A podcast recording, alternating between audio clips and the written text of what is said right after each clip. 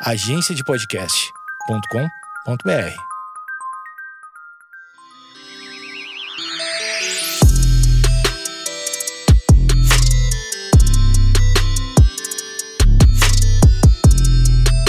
Olá, está começando mais um Vaginaria Podcast. Aqui você encontra conteúdos para libertar, acolher e divertir mulheres. Eu sou Feminiza, sigo sendo só eu, seguimos na quarentena. E aqui vai mais um episódio com um dos textos que eu escrevi é, para o meu blog há muito tempo, que se chama Por que a descriminalização do aborto é uma pauta essencial do feminismo.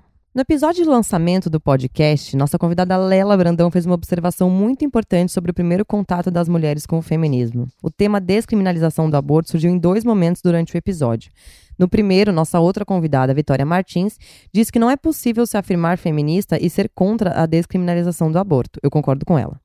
No segundo, ela diz que normalmente as pautas mais polêmicas do feminismo são as primeiras com as quais as mulheres têm contato, mas que não necessariamente esse contato as leva para o entendimento profundo dessas pautas, o que causa estranhamentos e preconceitos. Eu decidi então explicar hoje por que a descriminalização do aborto é uma pauta essencial do feminismo. Na série Feminiza Explica, no meu Instagram, eu mostrei vários dados sobre aborto no Brasil e no mundo, que eu coletei de várias pesquisas diferentes, então vou relembrar eles com vocês. No Brasil, o aborto só é permitido em casos de estupro ou se a gravidez oferecer risco à vida da mãe ou quando o feto é anencefálico. A pena para as mulheres que praticam fora dessas condições chega a três anos de prisão. 41% dos brasileiros é contra qualquer tipo de aborto, mesmo os que já são permitidos por lei. 46% concordam com a política de bolsa estupro, ou seja, que faz sentido uma mulher receber auxílio financeiro de valor simbólico para ter e criar um filho que é do seu estuprador. Por dia no Brasil, 1.550 mulheres abortam ilegalmente. Uma a cada cinco mulheres com menos de 40 anos já realizou um procedimento abortivo clandestino. 81% das mulheres que já abortaram são cristãs. 8 em cada 10 mulheres que realizam procedimentos abortivos já têm filhos. 80% dos países desenvolvidos permitem o aborto por qualquer motivação. 97% dos abortos acontecem nos países em desenvolvimento. No mundo, 73% dos abortos são feitos em mulheres casadas. Entre as adolescentes, 97,5% estão em relações estáveis quando abortam. Entre as mulheres que abortam, 50% usaram algum método contraceptivo. Apenas 21% dos homens dizem usar preservativo com parceiras fixas. Homens experienciam ao longo da vida 2,5 vezes mais abortos do que as mulheres, geralmente em relacionamentos diferentes. Em uma década, o SUS gasta 500 milhões de reais com pacientes que apresentam complicações de abortos ilegais. Uma mulher morre por complicações de procedimentos abortivos clandestinos a cada dois dias no Brasil. Mesmo com esses dados, ainda surgem algumas argumentações contra a descriminalização, que eu vou quebrar agora. A primeira delas é: é um assassinato. A atividade cerebral do feto só começa entre a 26 e a 28 semana de gestação, ou seja, muito tempo depois da 12 semana, definida como prazo máximo para o aborto na discussão da descriminalização que acontece no STF. A ideia é considerar para a vida o mesmo critério da morte. Se a pessoa é considerada morta quando tem morte cerebral, mesmo que seu corpo esteja vivo, porque seria diferente com o feto. O segundo argumento é: é contra as leis de Deus. Já tem uma alma. Primeiramente, que Deus e que alma, né? Nem todo mundo é obrigado a ter as mesmas crenças religiosas e espirituais que você. Muitas religiões são contra, por exemplo, o consumo de carne. Não por isso os religiosos acham que o Estado deve interferir e criminalizar a venda e o consumo de carne por motivo religioso. Se o seu Deus não gosta de aborto, então você não faz. O terceiro argumento é: ah, quis abrir as pernas e agora não quer assumir a responsabilidade, né? Você já viu alguém falar isso para um pai que abandona o filho? Sabe qual que é a pena para abandono afetivo? Seis meses de reclusão, no máximo, tá?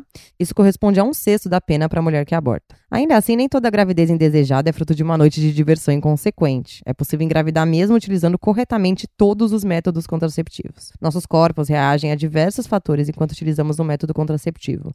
Uma mulher que opta pela injeção anticoncepcional pode engravidar se tiver uma amidalite e tomar um antibiótico. Eu mesma engravidei usando um Nuvaring, depois de muitos meses utilizando esse método com sucesso. Até hoje eu não sei o que aconteceu aconteceu, mas a suspeita é de que algo tenha se alterado no meu corpo quando eu voei de avião por 30 horas seguidas, logo antes de o método falhar. Por sorte, eu tive um aborto espontâneo na segunda semana. Além das possibilidades de falha dos métodos contraceptivos, também tem os estupros que são subnotificados e muito difíceis de serem provados. É uma minoria dos casos reais que são denunciados e uma parte muito pequena desses são provados, especialmente nos casos de estupro marital. As mulheres sequer sabem que foram estupradas porque se sentem obrigadas a transar da forma que o marido quer. O quarto argumento sem noção é Ai, aborto vai virar método contraceptivo se liberar. Definitivamente, quem diz isso não é mulher. Nunca abortou e nem conhece quem já abortou. Não que saiba, né? O procedimento abortivo é uma experiência extremamente traumática para a mulher, mesmo quando é feito de forma segura e indolor. O número de abortos diminuiu em todos os países onde foi legalizado e eu posso provar. Aqui eu vou ler o headline de algumas notícias que eu encontro facilmente na internet. Número de abortos cai no mundo, puxado por países desenvolvidos com legalização. Média global de abortos cai, puxada por países ricos onde a prática é legalizada. Países que liberaram aborto têm taxas mais baixas de casos do que aqueles que o proíbem. Com legalização em países ricos, número de abortos diminui no mundo. Um outro argumento sem noção é: não querem morrer, mas querem tirar uma vida, né? A mulher que quer abortar vai abortar, de qualquer forma, sendo legal ou não. Mulheres ricas fazem procedimentos abortivos em clínicas seguras, com todo conforto. Mulheres pobres utilizam métodos carniceiros no desespero de interromper a gravidez a qualquer custo e morrem. Todas elas sofrem. Como o aborto é de qualquer maneira ilegal, ele muitas vezes acontece quando o feto já é de fato uma vida. Com a legalização do aborto até a 12ª semana, seguro e pelo SUS, as mulheres com menos recursos saberão que têm a opção de interromper a gravidez no princípio. Isso evitará que fetos vivos sejam abortados. Com riscos ou não, a mulher que quer interromper uma gravidez vai fazer isso. Próximo argumento sem noção. Mas não é pela mãe, é pela criança. O curioso sobre essa afirmação é que nenhum momento é considerada a realidade da mãe que aborta, né?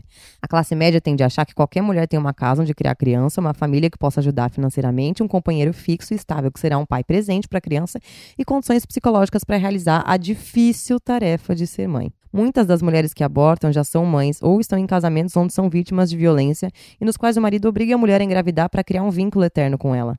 Ou têm namorados que não querem assumir a criança, ou são dependentes químicas e sabem que uma criança em seu útero estará em risco, ou simplesmente são jovens demais para abrir mão de um período de formação intelectual mais importante da vida e serem uma coisa que não estão estruturalmente preparadas para ser. Cada mulher sabe os seus motivos para querer interromper uma gravidez e não cabe a ninguém julgar nem opinar sobre eles. Ainda assim, as pessoas que falam isso também não sabem nada sobre a realidade das crianças nos abrigos e orfanatos. E que a coisa não é tão simples assim quanto a hora que nascer doa para algum casal que não pode ter filhos biológicos. Além de o processo de adoção não ser colorido como pintam, muitas vezes a mãe não consegue se desapegar da criança após carregá-la por nove meses dentro de si. E acaba optando por ficar com ela, mesmo em condições desfavoráveis. Isso aumenta a quantidade de crianças em situação de vulnerabilidade, o que aumenta a criminalidade e a fome, além de aumentar o número de gravidezes indesejadas. A criminalização do aborto, gente, é sim uma das inúmeras ferramentas do patriarcado para controlar os direitos reprodutivos das mulheres. O controle dos direitos reprodutivos das mulheres é literalmente a origem do patriarcado, desde o Homo faber, desde a Revolução Agrícola. Portanto, não existe feminismo que criminalize o aborto. Proibir ou criminalizar não diminui os abortos, pelo contrário, só aumenta. Ninguém é a favor do aborto ou incentiva o aborto. Ninguém quer abortar. Nós somos a favor da descriminalização do procedimento abortivo até a 12ª semana de gestação pelo Sistema Único de Saúde. É isso, meninas. Até o próximo episódio.